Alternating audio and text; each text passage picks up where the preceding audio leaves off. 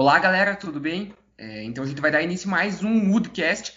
É, o Woodcast aqui vai trazer algumas informações hoje e a, a história de vida da Heloise.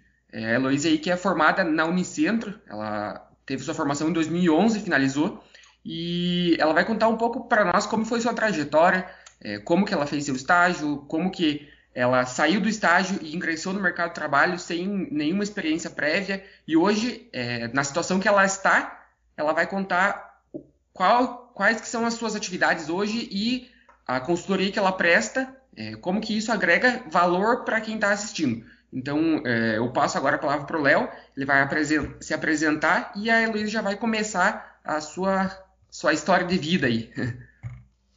Fala pessoal, que está nos escutando, tudo bem? Como é que estamos? Tudo beleza? É, primeiramente, dar boas-vindas para a Heloísa, espero que ela sinta-se à vontade aqui hoje com a gente.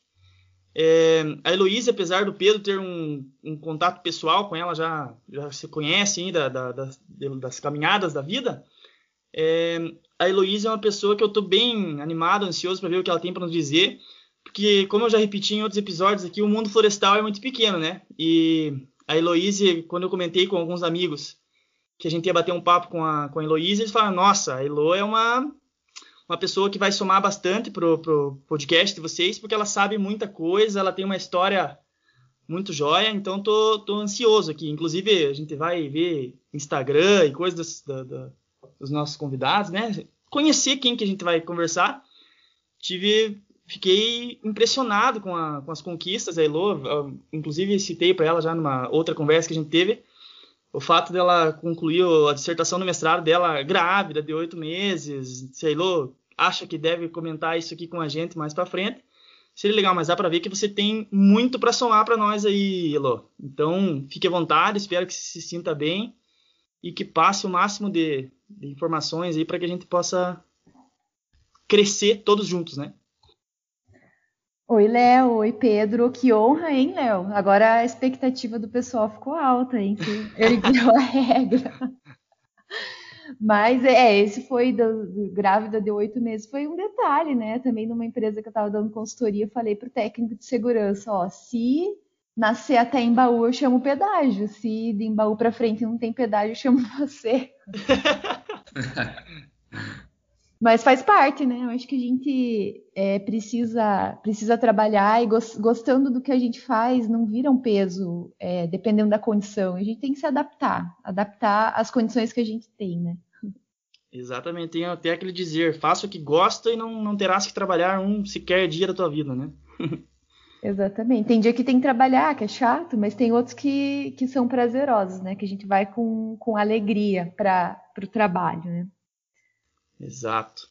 Mas então, Elo, como a gente faz, tem de costume aqui em outros episódios, gostaria que você começasse aí um pouco falando mais sobre como foi a, como você chegou onde você está hoje, né? É, por dentro de quais áreas que você passou desde a graduação até quando você saiu da graduação, teve a sua primeira oportunidade, foi fácil, foi difícil, todas essas questões, sabe, desafios. A gente podia começar nessa nesse sentido aí, né? Tá. Bom, é, é, na faculdade, assim como eu vi que o, o, outros que participaram do, do, do Woodcast, né, falaram que não era o aluno nota 10, eu também tô nessa, tô nessa bandeira aí, não, nunca fui aluno nota 10, já peguei DP, já é, não consegui alguns estágios que eu queria. Então eu também sou dessa, dessa turma. Não era do fundão, era tipo semi-fundão, né? Mas, mas também não era uma aluna nota 10. Mas na faculdade eu sempre sempre estava trabalhando, até de forma voluntária, é, trabalhando em laboratórios, fazendo estágio. Eu fiz estágio na época que eu formei na Unicentro, não tinha um semestre inteiro para estágio. Então, todas as minhas férias, praticamente, eu fazia estágio é, voluntário, ah, 15 dias, 20 dias. Então for, foram coisas que agregaram, porque a gente começa a ver como que funciona, é, como que as pessoas trabalham, como que as pessoas gostam de receber os trabalhos, né? É, como nós, como engenheiros florestais, temos que entregar, né? Então, é basicamente isso. Então, sempre tive é, envolvida com, com algumas coisas extra o, as aulas, né? E isso é muito importante. E, e também... sempre sempre numa, numa, mesma linha, vamos dizer assim, Heloíse? Essa, esses estágios que você fez de 15 dias, 20 dias, você estava sempre seguindo uma tendência ou onde aparecia, onde dava, você, você ia? Não, na verdade, onde dava. A época que eu estava na faculdade, lá 2007, 2008, foi uma época que, que, teve uma crise florestal no Brasil. Então, não tinha, assim, as, as grandes empresas não tinham é, os programas que tem hoje, não estava oferecendo, estava bem, bem complicado, assim, para gente, para os colegas na época, em conseguir estágio. Então, aonde aparecia, fiz estágio no IAP, hoje IAT, na minha cidade, fiz estágio em viveiros pequenos. Então, eu acredito que qualquer experiência é válida. Não precisa, nossa, eu vou fazer um estágio lá na Suzano, na Fibra. Tá, conhece a realidade na tua cidade também, isso é importante. Às vezes não conseguiu aonde você realmente queria e sonhava, mas tem outras opções que também vão agregar. O importante é estar no meio, né? Não, não ficar parado, né? Exatamente. O meio florestal, assim como o Léo disse, é muito, é muito pequeno. Ele é grande, mas todo mundo se conhece. Então, aonde você vai, você conhece alguém e tem pessoas em, em comum ali que você já já cruzou algum dia dentro do, do teu trabalho. Então, isso, isso é bastante importante. Certo, bacana. É, eu não sei se o Pedro tem alguma outra consideração para fazer com você, mas como que foi a partir do momento que você se formou? É, você conseguiu um emprego? Você, a gente, eu que, como falei no, no, começo, a gente pesquisou sobre você, sobre a tua carreira, a gente sabe que você passou por grandes empresas, até chegar ao que você está fazendo hoje, que é trabalhar com a parte de sendo consultora, né, para algumas empresas aí de base florestal. Mas como foi entrar nesse nesse meio, nesse setor florestal, assim, e falar não, eu trabalho com isso, eu estou trabalhando com isso. Como que você, como que foi essa transição? Uhum. Não, para mim, igual eu vejo que eu, eu vejo, acompanho lá na página de vocês e vejo que as pessoas têm dificuldade, eu também tive as mesmas dificuldades. E não sabia que área que eu queria que eu ia trabalhar, não sabia que área eu queria trabalhar. Então a gente sai assim às vezes nessa confusão de não ter clareza, mas eu tinha algumas coisas bem claras, que eu não queria fazer mestrado e que eu queria trabalhar, fosse aonde fosse, eu queria trabalhar.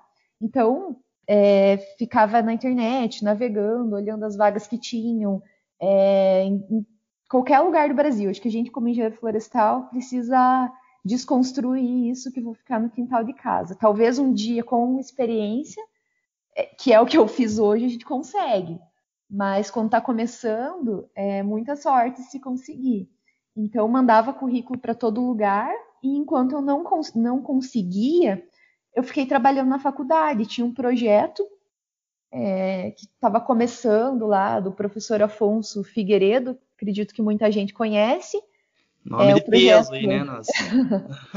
o projeto Imbituvão. E aí fiquei trabalhando lá. E eu demorei a conseguir meu primeiro emprego. Eu demorei oito meses para conseguir. Então, mandava currículo. E aí, uma coisa que até a gente comentou na nossa conversa prévia Aí os professores falavam em network, network, eu ficava pensando, meu Deus, estou ferrada com esse tal de network, eu não conheço ninguém, minha família não conhece ninguém, e se depender disso, me ferrei. Nossa. Eu não sei se vocês, têm a mesma sensação, tiveram em algum momento? Que se tiver que ser sozinho, se tiver que ir por conta, como é que vou fazer, né? Meu Deus.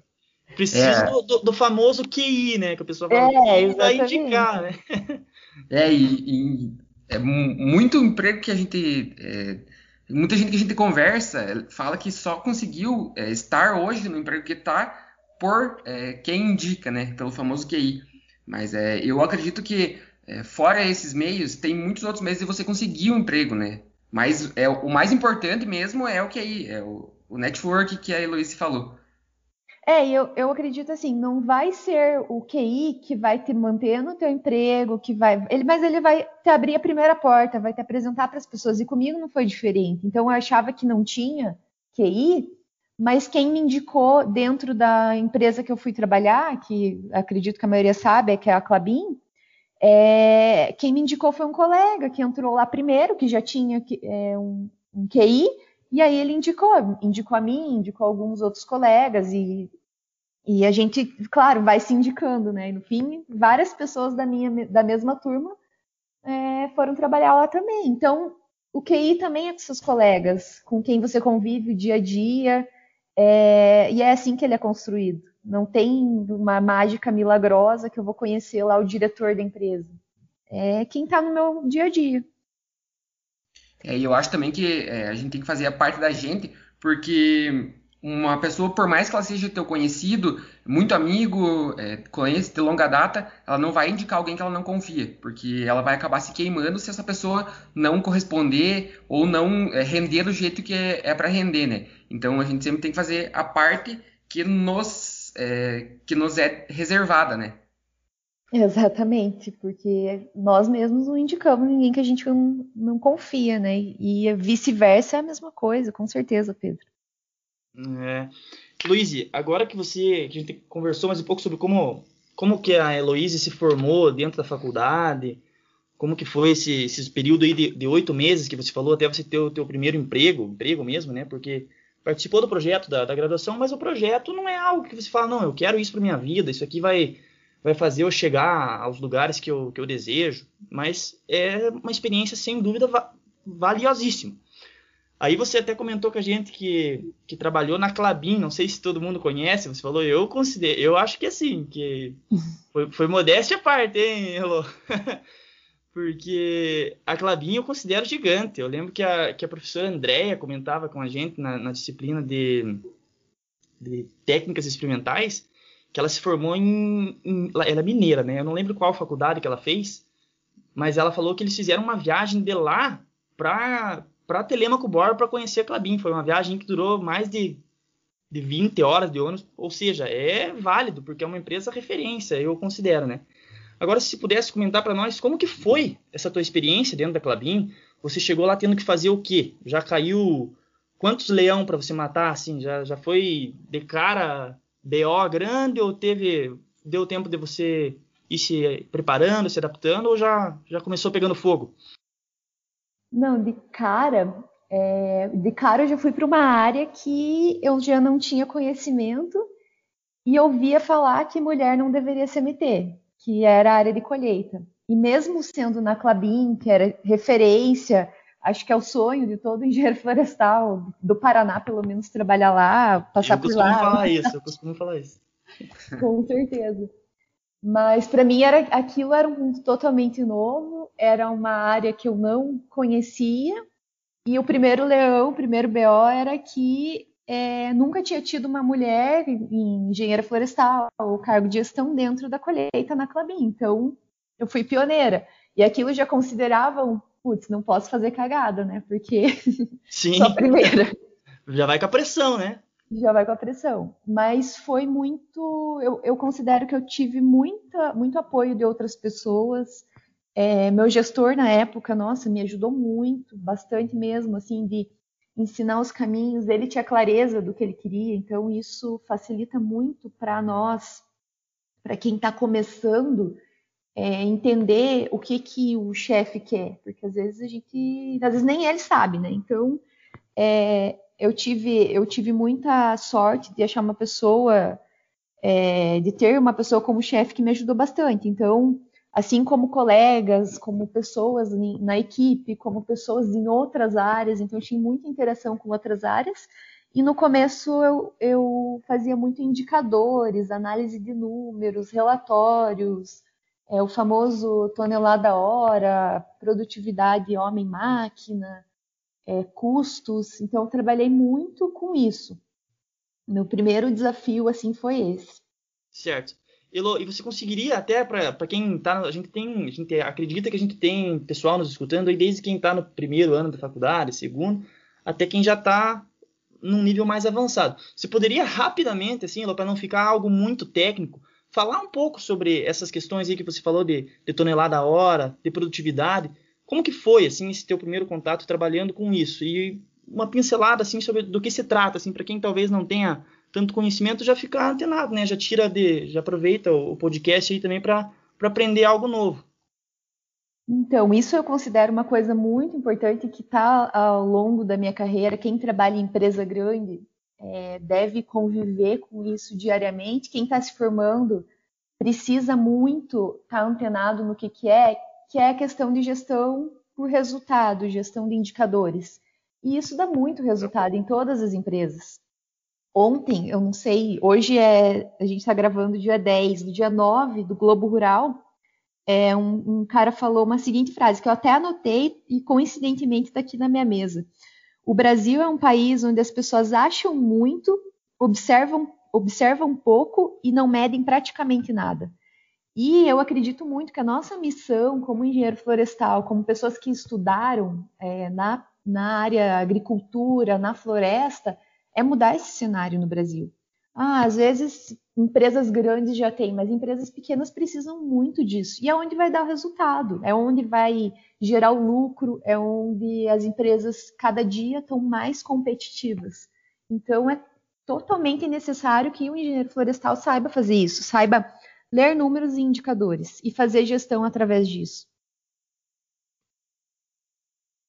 Hoje também tem o serviço de analista, que é muito importante na empresa, né? O cargo de analista, é, ele surgiu há pouco tempo atrás, porque o analista precisava levar a informação mastigada para o gestor, do, gestor florestal ou o supervisor, para que o supervisor pudesse tomar as decisões estratégicas. Mas hoje o analista ele participa na gestão estratégica junto com o supervisor, junto com o gerente. Então, o cargo de analista hoje é muito importante. E eu acredito que você é, começou com esse cargo de analista, né? Depois você partiu para o cargo que, que seria mais gerencial e até mesmo, às vezes, operacional, né? Porque você estando no campo, você não desempenha só a função é, gerencial e estratégica, você também acaba fazendo um pouco do operacional, né, Luiz?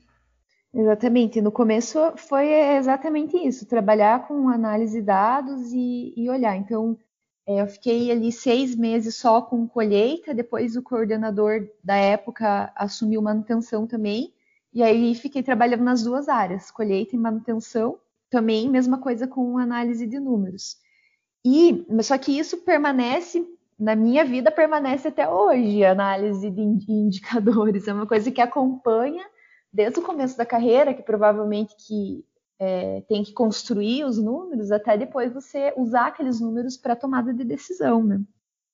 É, e geralmente esses números eles não vêm é, já mastigados como a gente recebe na faculdade, né? Então a gente vai fazer uma prova na faculdade, a gente recebe tudo mastigado. E no campo, na, no, no pega para valer mesmo, a gente tem que buscar esses dados. E esse aqui, como eu passei por um cargo de analista, um cargo mais é, que eu tinha que juntar tudo, é mais difícil, porque você tem, tem, que contar com a cooperação de todos que estão em volta da operação, né? como os, os operadores, os supervisores, então todos têm que te ajudar a chegar nesses números e depois te ajudar a analisar para ver se esses números eles são mesmo é, é, são mesmo de verdade, se não tem nenhuma é, equivo... não, tem, não, não são equivocados, né? Sim, com certeza. Depende de toda uma cadeia dentro da empresa para para chegar em números de, que de fato dizem alguma coisa. Né? Sim, sim. Então, é, como você trabalhou na colheita, Heloísa, qual que foi a tua maior dificuldade? Já que você juntou colheita e, e eu sei que depois você partiu para a parte de biomassa, qual que foi a tua maior dificuldade assim, em chegar no campo e tentar implementar a tua filosofia, implementar tuas ideias? Bom, logo de cara, quando eu estava nesse cargo né, de analista, como a gente falou, é, eu queria muito para campo. Eu falava, eu falava para o meu chefe, eu preciso ir para campo, eu preciso cuidar do módulo, porque eu não sei nada de colheita e só lá que eu vou aprender, porque, enfim, esse já foi meu primeiro impasse. Mas foi foi legal aí que é, depois de um tempo ele falou não, agora você está preparada e, e pode cuidar de um módulo. Mas quando você chega lá é assustador. É, você fazer gestão de tantas pessoas que muitas vezes são mais velhas que você, são mais experientes que você, que já sabem fazer atividade, você vai lá fazer gestão de uma coisa que você também não domina, tipo operar máquina. Eu não sei operar máquina, mas tinha que fazer gestão de um todo, manutenção, gestão de custos, gestão das pessoas, de conflitos, de resultado. Então são muitos pratos para serem equilibrados. E a gente não sai com essa formação na faculdade. Então, esse é o, foi meu principal desafio, assim, quando eu comecei a fazer gestão, foi aprender a lidar com tudo aquilo. Então é um processo, né? Uma construção. A gente precisa precisa aprender, né? Sim, e chegou no, no, momento em que as pessoas começaram a comprar a tua ideia mais do que no começo, ou já, já de cara elas aceitaram é, todas essas é, as tuas atividades ali?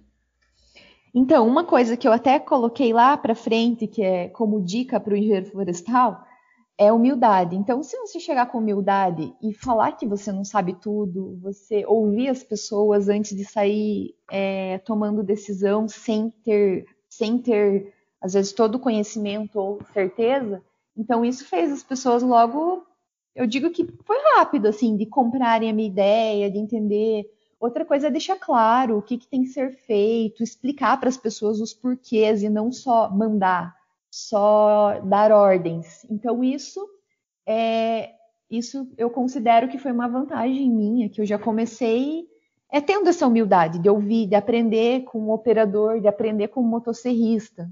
Tipo, eu não sou a engenheira que manda em tudo e sei tudo. Acho que a gente precisa é, ter essa humildade de aprender, de reaprender, de esquecer o que a gente sabia e começar de novo às vezes. Então, isso é uma coisa que ajuda muito a, a fazer uma gestão eficiente.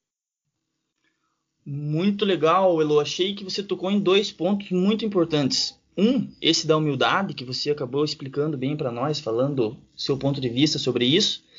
E o outro, o fato de você não se abater, né? Com o fato de você cair numa área que você talvez não dominasse tanto, que, né, como você falou, a colheita, eu preciso aprender isso muitas pessoas aí, eu acredito que, que saem com essa sensação de que ah, eu vou cair em algo que eu, que eu domino e vou e vou, né, vou fazer um excelente trabalho, mas nem sempre é assim. Às vezes a vaga está tá para uma função ou para algo que a gente não tenha tanto domínio. E o que você fez, acredito que foi, foi, foi o mais certo, foi importante, você não baixou a cabeça, você quis, né? Você teve a vontade de buscar o conhecimento e não ficar ali acomodado, ah, mas eu não sei, ah, não vou conseguir. Você correu atrás, né? Eu acho que isso também é, é algo importante para quem está nos escutando, a ter essa visão, talvez, não é?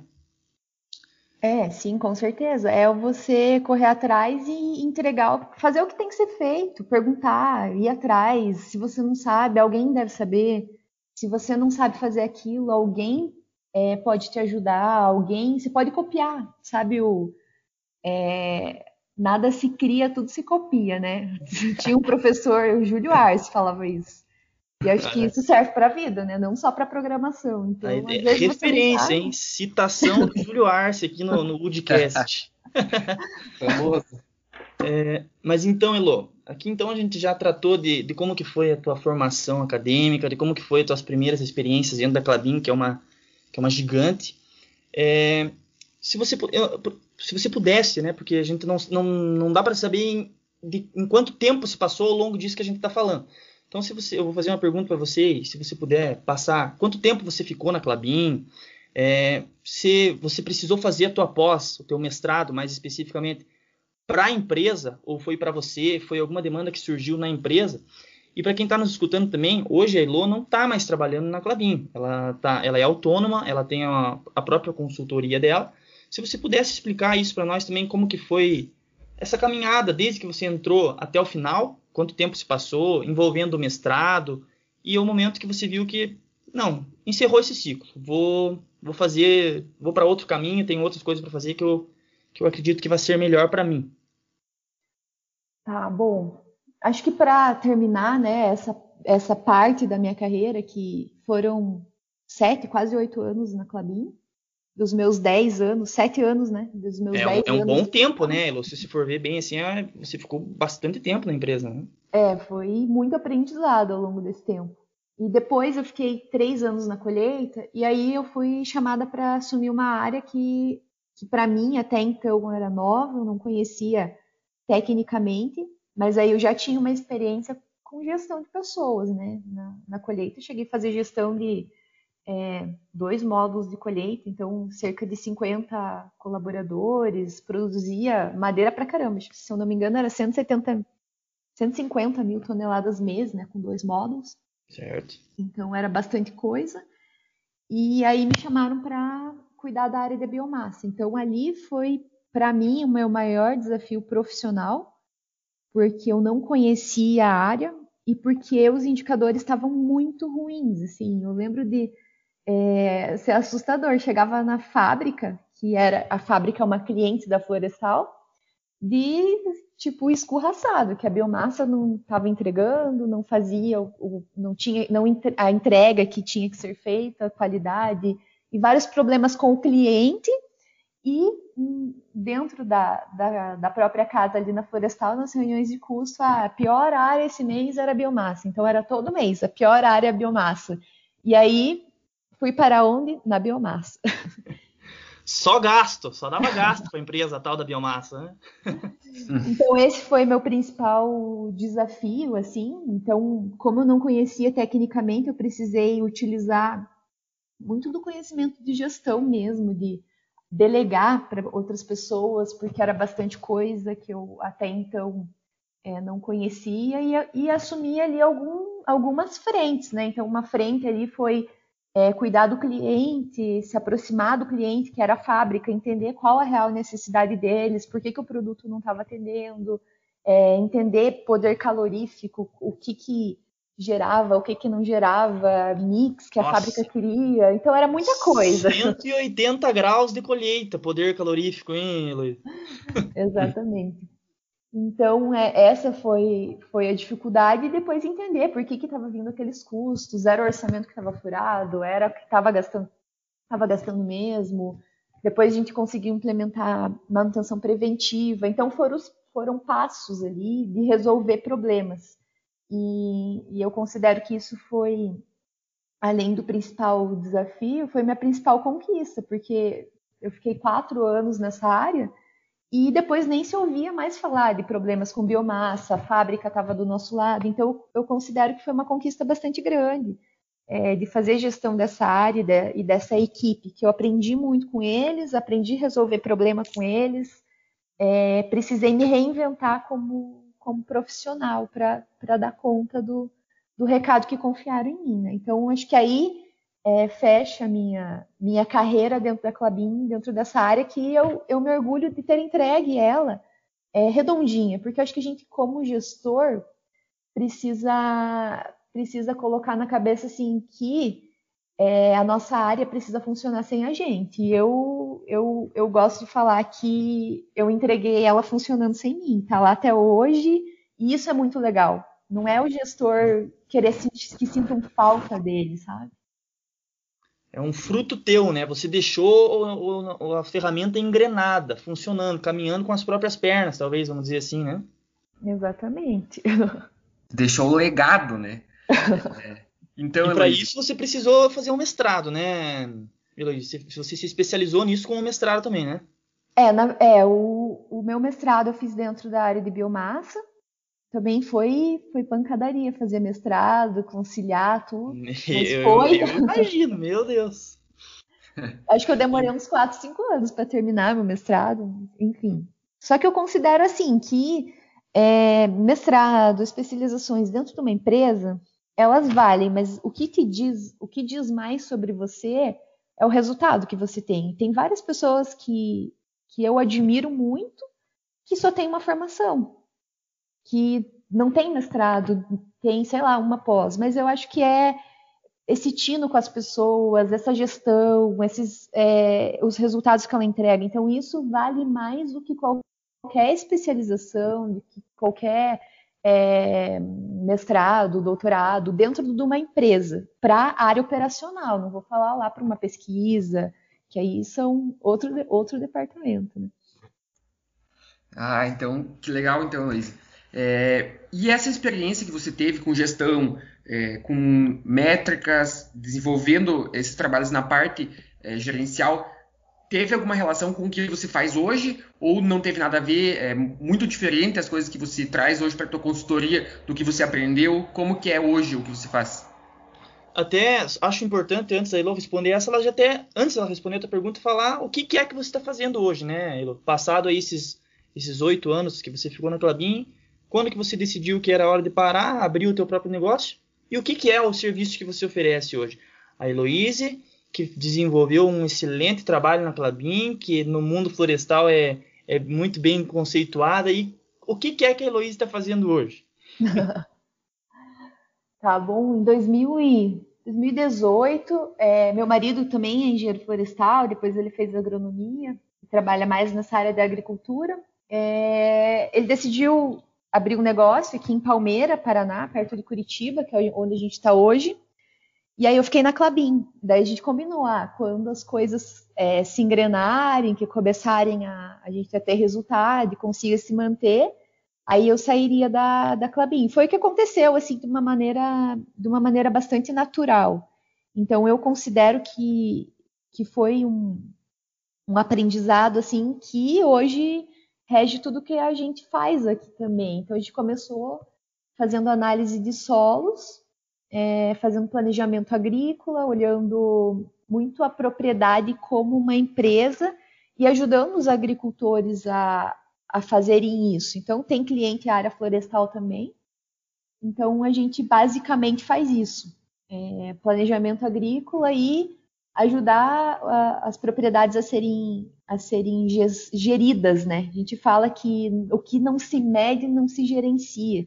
E isso vem ao longo de toda a minha carreira. Então, praticamente todos esses 10 anos eu trabalhei com isso e, e continua, né? E acaba que, assim, por a gente a gente é, ter bastante contato, ter bastante o networking, né? Então acaba que vão surgindo, surgindo os outros trabalhos, né? Uma época eu estava trabalhando muito forte com treinamento, em liderança e gestão.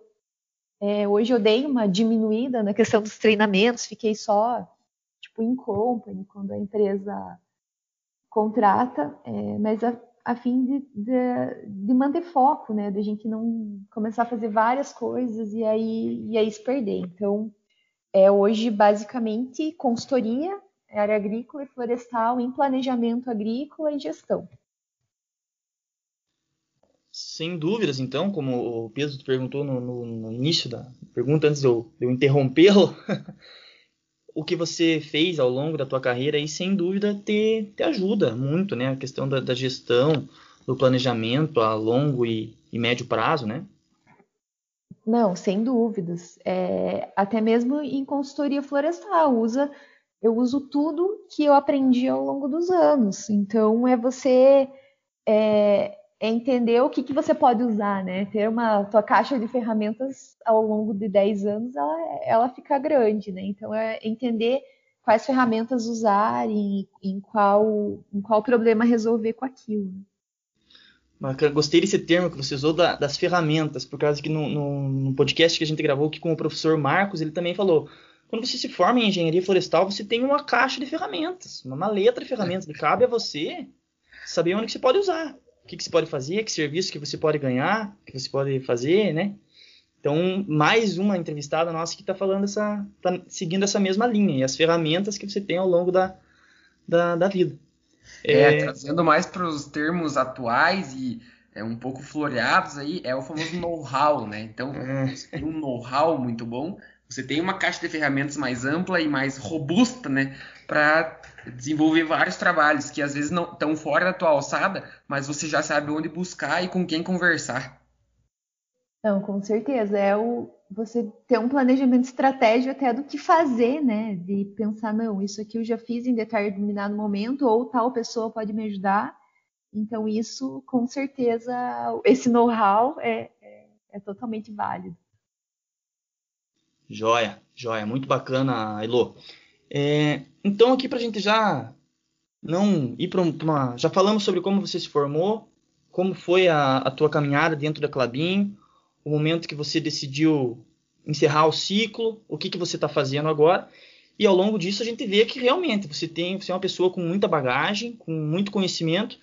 Como que você poderia nos ajudar aqui, a quem está nos escutando, o, o recém-formado, o que está começando a estudar engenharia florestal agora, que está aí no terceiro, quarto ano, enfim. O que falta? O que, que pode. O que, que é um. Vamos dizer, um, um diferencial para essas pessoas que você pode dizer para eles, ó, oh, se especialize nisso, busque isso, evolua nisso, se aperfeiçoe nisso. Que você ao longo da tua carreira e viu que falta, que dá para melhorar? Quais são os seus conselhos aí, as suas dicas para quem está nesse, nesse nosso meio florestal? Tá, eu anotei oito, oito dicas aqui. Então vamos começar pela primeira. A é, primeira. Todo é... mundo com o caderno na mão aí, hein, pessoal? Você que está nos escutando, pega o caderno e abre o bloco de notas no celular, que ó, quem vai falar é autoridade, hein? E aí, a hora da Heloísa não é muito barata, então. É. vamos, vamos, vamos colocar na conta, então. É, o primeiro deles é o bom senso. Então, o bom senso na linha de você entender que às vezes se precisa olhar aquele número ou aquela situação e ter bom senso sobre aquilo e não, às vezes não é, não é um negócio engessado. Então, a gente precisa é, ter esse bom senso nesse dentro de qualquer coisa que a gente for fazer, né? Outro outro ponto que eu considero muito, muito, muito importante e que diz se você vai ser um bom profissional ou não é entregue mais do que é te solicitado. Então, se precisar, entregue cinco vezes mais. E, e a gente vê muito assim, já já tive contatos com profissionais que falavam, ai, não me reconhecem, eu não consigo mostrar meu trabalho. Tá, mas às vezes quando você está começando ou assumir uma área nova, é lógico, você não pode é, tornar aquilo um hábito diário, mas entregar mais, às vezes é você entender o que a pessoa quer e, e entregar aquilo com, com uma qualidade muito superior ao que, ao que ela foi solicitada. Hoje, como, como empreendedor, é o encantar o cliente. Então, você entregar é mais que solicitado, isso é básico. Isso, às vezes, tem pessoas que pensam assim, ai, mas eu não estou sendo paga para isso. Ou, ah, isso não é não é minha minha não está dentro da minha alçada, do que eu fui contratado. É, tá, mas se não te gerar retorno dentro da empresa, pode te gerar aprendizado. É o intra, intraempreendedorismo, né, que que está que tá na moda hoje. Você vai aprender e isso vai te servir para alguma coisa, mesmo que o dinheiro não, não, não te pague naquele momento. Então, é uma dica aí que acho que vale muito. Sem dúvidas. É o diferencial, vamos dizer, né? Pode ser um... Exatamente. A terceira é aprenda a vender. Então, ai, mas eu não vendo nada. Sim, você vende o teu projeto, você vende a tua ideia, você vende a tua hora, já que você está falando que a minha hora é cara. você vende. Em algum momento, as pessoas vendem. E a gente precisa entender como vender. E o primeiro, o primeiro passo do, das vendas eu falo isso porque é uma coisa que eu precisei estudar depois que eu saí da Clabin para conseguir me manter aí no, no mundo de empreender.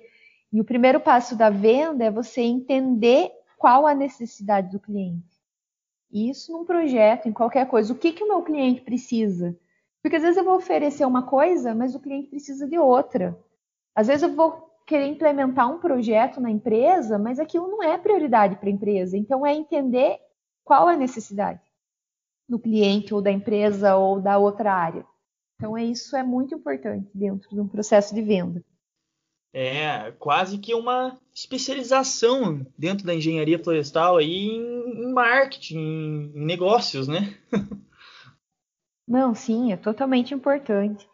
É, outro ponto é o aprenda a liderar. Então, é, a gente falou sobre pós, sobre mestrado, muitas vezes o que as pessoas precisam é aprender a liderar, aprender a influenciar pessoas, aprender a convencer as outras pessoas, aprender a entender que pessoas são diferentes e que se eu tratar todo mundo do mesmo jeito, talvez não funcione. Então, acho que liderar é um, uma especialização aí à parte, mas que faz total diferença, assim, às vezes muito mais do que uma pós. Eu falo por experiência própria, que liderar, aprender a liderar é, me deu muito mais resultado que pós que eu fiz logo que eu me formei, que não tive retorno sobre aquilo. Então, aprender a liderar é básico, todo mundo precisa muito é, saber. E quem quer pesquisar aí tem as competências aí do Fórum Mundial, eles dizem quais são as competências de um líder para, se eu não me engano, até 2024. Então, tem muita informação, tem muito curso, tem muita muita disponibilidade até de graça na internet hoje sobre liderança. Então é muito importante. É, se colocar no lugar da pessoa, né, Heloíse? É, como você falou, você estava lá, foi para um módulo de colheita, tinha operador de motosserra, tinha operador de harvester. A gente não sabe o, o, nível de instrução das pessoas, mas você tem que ter um diálogo com aquela pessoa de maneira que ela te entenda. Né? Não adianta você encher ela de termos técnicos ali, de, de palavras que a pessoa talvez não tenha conhecimento, que não vai te ajudar em nada. Assim como quando você for conversar com o teu superior, você também tem que saber se colocar no lugar dele, usar um, um palavreado mais acessível, que, que vocês dois se entendam, né? E isso, eu imagino que o projeto em Bituvão tenha te ajudado, talvez, nisso lá no início da, da tua carreira. Eu tive a oportunidade de participar do projeto em Bituvão também, dentro da, da, da faculdade, e os experimentos, as coisas são realizadas dentro de propriedades, pequenas propriedades rurais, né, no, em interiores. Então você tem que ir lá, você tem que conversar com, com o proprietário, você tem que explicar para ele o que, que é que você vai fazer, qual que é a ideia, como que ele vai ser beneficiado com isso mas depois você tem que ir lá e mostrar o resultado para o professor, coordenador do projeto também. Então você tem que saber conversar, se dialogar com, com todos os envolvidos, né? É, a famosa empatia, né? Comunicação. Então, são várias coisas que um líder precisa desenvolver. Empatia é muito importante. É você entender que às vezes o teu funcionário lá tá nervoso e às vezes aconteceu alguma coisa em casa. Ou a máquina dele vem quebrando e você não falou, não, não vou consertar agora. Vou consertar mês que vem. Então é dar retorno, é, é, enfim, acho que se a gente for falar de liderança, dava um dava um episódio só a liderança, né? Ah, então é já está convidada, Heloísa, a participar aí, vamos achar uma data para falar sobre liderança para o pessoal. Não, tá combinado, porque é um assunto que eu mais gosto. Beleza, beleza. É, outra coisa que eu coloquei é entregar solução. Então, muitas vezes vem alguns problemas para gente e a gente não pode achar mais problema com aquilo, é entregar a solução, entregar o que, que a outra área quer, entregar alguma coisa é, do começo ao fim, e não mais ou menos. É, igual hoje, a gente trabalha com planejamento agrícola. Adianta só entregar o mapa para o pro produtor ou para a empresa? Na verdade, eu tenho que entregar o processo completo. Olha, aqui você vai fazer isso, isso, isso, por esses motivos entender se ele vai poder, se ele não pode, qual que é a alternativa. Então, é entregar a solução para o cliente, ou para outra área, ou para o teu chefe, ou para a tua equipe. Entregar as coisas é, prontas, né? É, e hoje tem muitas formas de você mostrar essa mostrar essa solução, né? Não só antigamente era, ah, vou fazer uma apresentação de slides aqui, vou mandar bala e ver se vai ser aprovado. Hoje não, hoje tem muitas ferramentas que te ajudam a chegar nesse nessa visualização do resultado, né? Exatamente. Tem, a gente tem muito recurso hoje, né, Pedro? Tem muita tecnologia e precisa entender. Às vezes é também não se embolar em, ai, ah, vou criar o mundo e um milhão de programas, mas fazer o básico bem feito com o que precisa ser usado, né? Isso, deixar claro qual que é a tua intenção. Eu acho que isso é, é bastante importante quando você trabalha dentro de uma hierarquia, uhum. assim por dizer, né? Uhum. Muito bem, muito bem colocado. Outro que eu coloquei, o sexto, a sexta dica, é o teu networking. Então, teu networking, ai, mas não tenho tanto. Cara, tem contato. Desde quem está na faculdade, quem vai fazer um estágio, a gente tem contato. Então, é gente, se a gente fizer todos esses outros passos, que é entregar mais, é, dar retorno, ter empatia, se a gente fizer tudo isso, ter humildade, que eu falei lá em cima, se a gente fizer, se a gente fizer tudo isso, é, o nosso networking automaticamente vai ser construído. Não vai precisar ficar procurando e conversando e às vezes até sendo, sendo um pouco invasivo. Então o networking ele é natural, é um processo, né? E de novo ele aparecendo aí, hein? Desde o início da conversa aí, deu, só deu networking, hein? Tá, tá grifado aqui na, na, nas minhas anotações aqui, hein? Você viu que agora eu falei como fazer o networking, né? Que é, deixa rolar. Entregando o caminho das pedras. Ele é muito mais fácil que a gente imagina. E aí o sétimo, o sétimo ponto é a humildade, que, que a gente já comentou, para você aprender, para você conversar com pessoas, para você entender é, que às vezes uma pessoa que não tem uma formação, ela sabe muito mais que você e ela precisa ser ouvida, ela precisa se sentir importante dentro da equipe. E também eu vejo muito assim, quem está na operação, às vezes se você chegar e já dar a tua opinião, todo mundo vai pela tua opinião. E muitas vezes é necessário você ouvir primeiro Depois você chegar numa conclusão e dar a tua opinião e perguntar, você precisa fomentar que aquilo seja um ambiente participativo para as pessoas. Então, isso também acredito que faz parte da, da humildade, né? É, humildade para você é, conseguir falar tanto com o operador, é, tanto para quem está junto na tua empresa. Eu acho que isso é, é muito importante. Você tinha frisado é, antes, numa fala tua, que é, você tem que explicar por que você está implementando essa métrica, implementando esse processo na empresa para o operador. Então, eu acho que a humildade aí é acima de tudo, né? Quando você tem uma ideia nova, você quer que chegue isso no campo, eu acho que a humildade é, talvez seja mais importante que qualquer outro passo que você citou ali anteriormente. Lembrei mais uma que entra a humildade, que às vezes é a humildade de reconhecer o próprio erro, de você falar, não, é, fiz cagada aqui e assumir que você fez. Então também também entra na, na humildade. E não o oitavo tentar esconder, né? Não, não, tentar camuflar esse, o erro que você fez é, senão lá na frente pode ser que te traga mais problemas do que você é, assumir e errei. Com certeza, às vezes você errar e ali não vai vai te, vai te garantir que tantas outras coisas não te aconteçam em função daquele erro, né? E o Oitavo, oitava dica, né? Ler números e indicadores, que também a gente conversou no começo sobre isso, e eu considero aí é, crucial para todo engenheiro florestal. Então precisa estar tá por dentro, saber dominar a arte de conversar através de números, de porque só um monte de número ele não é uma informação. Então a gente precisa levar aquilo de uma forma que as pessoas utilizem os números, que seja importante, que faça sentido, que respondam algumas perguntas, do que igual lá na linha do, da frase que eu falei, né? Que as pessoas acham muito. Então é eu não acho, mas eu vou ver aqui no número se isso responde, responde a minha pergunta e aí sim eu vou tomar uma decisão sobre isso, porque às vezes a gente acha, mas não é o que a gente acha. Gente precisa ter certeza, né?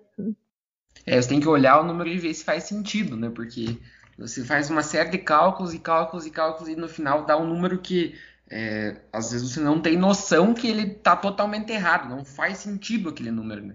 Então, isso com o tempo você vai aprendendo, né? Desde quando você entra na empresa, aquilo você tem que se adequar à realidade e é, se adequar àqueles números. Então, até você aprender se o número está certo ou errado, aí leva um tempo, mas depois que leva um tempo, você consegue já olhar e ver, ter essa distinção, esse feeling se está errado ou você pode estar tá certo. E olha, Pedro, como entra lá no bom senso. De você ter bom Isso. senso, bater o olho e ver, não, esse número está errado. Vou, vou ver aqui e vou achar o erro. E não só mandar para frente, também entra em entregar a solução. É, entregar a solução é, é importante. As, as oito dicas conversam entre si, né? Exatamente. Bacana, muito joia. Acho que a gente precisa colocar para rodar essas coisas, né, no nosso dia a dia, exercitar, aprender, né? E, e eu costumo muito pensar assim, ah, mas como aprender? Então, uma das coisas é olhar como que eu tô hoje, é, como que eu quero chegar, quais meus objetivos como, como profissional. Então, ter essa clareza e entender, ah, por onde começar? Às vezes, ah, é, quem está ouvindo ali viu, nossa, tô tudo ruim, não sei nada disso, mas escolhe uma coisa, qual eu vou desenvolver? Ah, acho que se eu aprender a vender agora vai me ajudar. Vou estudar isso. Ou não, se eu aprender a liderar vai me ajudar, vou desenvolver isso. Então é escolher por onde começar e não ficar tentando equilibrar todos os pratos, né? Exato, exato. Então, Heloise, eu acho que ficou bem claro e explicado todos esses passos que você tinha elaborado é, conforme a nossa conversa anteriormente é, para mim foi uma coisa muito válida, até porque eu e o Léo ainda a gente está começando na vida florestal, então a gente está às vezes pulando um passo. Geralmente quem está entrevistando, ele já tem esse conhecimento, já tem esse know-how e pode complementar um pouco mais. Mas para mim foi muito, muito válido todas essas dicas, porque com certeza eu vou utilizar na minha realidade. Né? É, não vou só escutar e falar assim, ah, é verdade porque eu já passei. É, para mim foi uma, umas coisas muito...